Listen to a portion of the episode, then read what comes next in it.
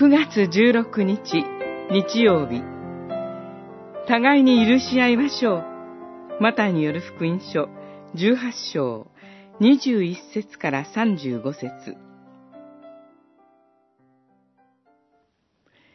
あなた方の一人一人が心から兄弟を許さないなら、私の天の父もあなた方に同じようになさるであろう。18章35節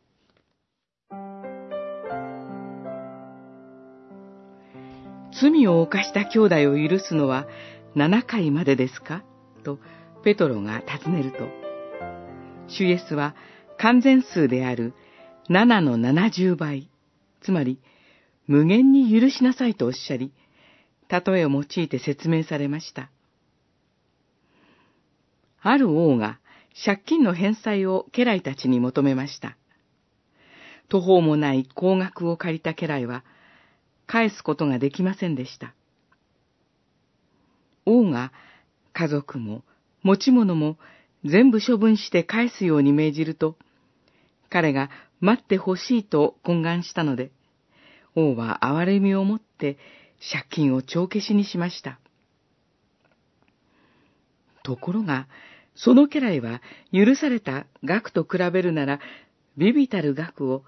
彼から借金していた仲間を返済ができないことを理由に無情にも投獄しました。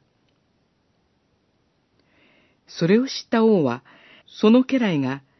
借金を返済するまで牢獄につなぐことにしました。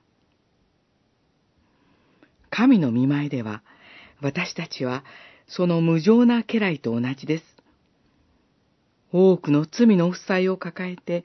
身動きができない私たちを、主イエスは愛し、憐れみ、罪を許してくださいました。しかし、私たちは、周りの人たちの罪を許すことができない心の歪みを抱えています。兄弟の些細な罪を責めながら、